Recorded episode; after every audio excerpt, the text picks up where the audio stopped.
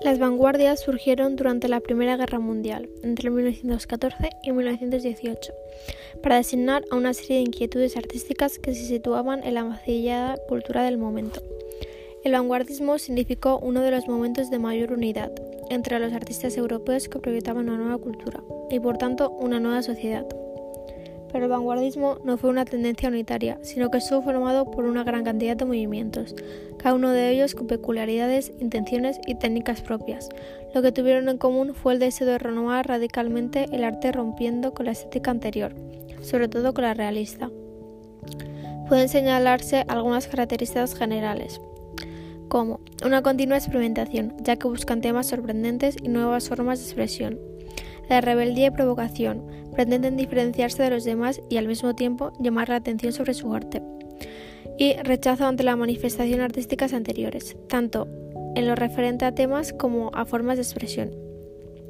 Los movimientos de vanguardia fueron fundamentalmente europeos. El cubismo, futurismo y surrealismo nacieron en Francia, el expresionismo en Alemania y el dadaísmo en Suiza. El cubismo su representante es Guillaume Apollinaire. Incorpora la superposición de imágenes, sin desarrollo argumental, la técnica del collage y la creación de poemas que forman un dibujo. El futurismo.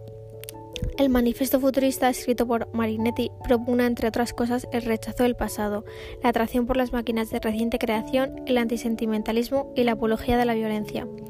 El futurismo literario pretende conseguir una nueva expresividad a través de la destrucción de la sintaxis, la omisión de los signos de puntuación y la eliminación de las imágenes convencionales.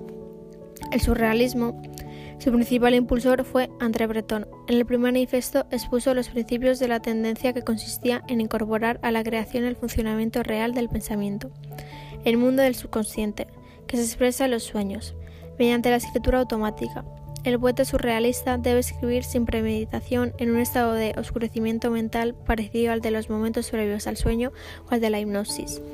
Las palabras se deben relacionar por azar, sin intentar construir nada, liberando el inconsciente. El expresionismo. Para el expresionismo, la lectura debe ser un reflejo de las tensiones espirituales internas y un arma de combate contra la sociedad. De ahí el tono pesimista, inquietante y rebelde de sus escritos.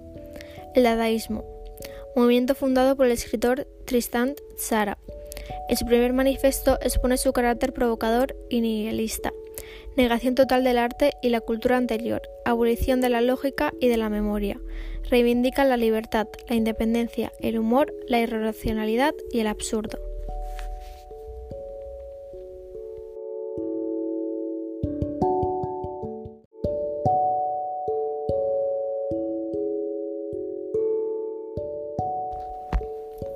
Principales movimientos vanguardistas propiamente hispánicos. España recibió de forma rápida los movimientos de vanguardia que imperaban en Europa. Existen, en líneas generales, cuatro etapas en el desarrollo del vanguardismo español. La primera del 1908 a 1918. Son las primeras manifestaciones de las vanguardias. Destaca la figura de Ramón Gómez de la Serna, que publica su ensayo manifesto El concepto de la nueva literatura. La segunda etapa es del 1918 a 1925, periodo de plenitud de la vanguardia. Nace el ultraísmo, con figuras como Guillermo de la Torre y el creacionismo con Huidobro. La tercera etapa es del 1925 a 1930. La gran tendencia artística predominante es el surrealismo, que supone una vuelta a las preocupaciones humanas y, por tanto, el principio del fin de la vanguardia.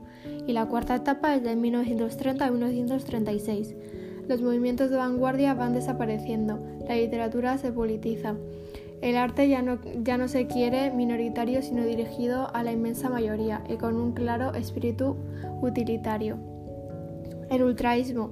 Los ultraístas declararon su afán de renovación y su apertura a todas las tendencias, por lo que en él se incorporaron elementos de diversos ismos, surrealismo, futurismo, dadaísmo, rechazaron lo sentimental, los sentimientos y sus conflictos, o bien están ausentes u ocupan un lugar secundario.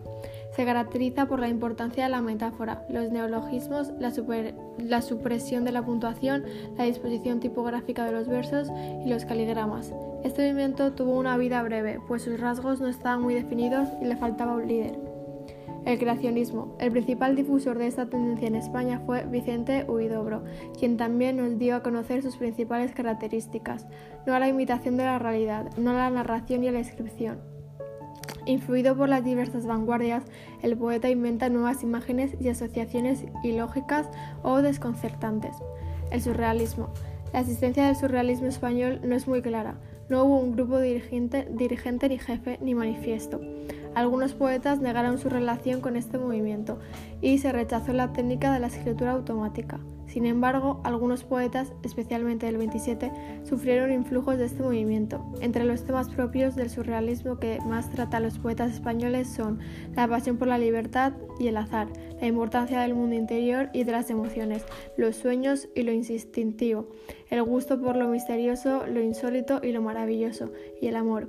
La carencia de estos deseos los lleva a la rebelión contra la sociedad burguesa, la desolación y la angustia. Entre los, recursos entre los recursos expresivos destacan la falta de coherencia textual, el uso de aliteraciones, repeticiones y juegos de palabras. En cuanto a la métrica, prácticamente solo emplearon el verso libre.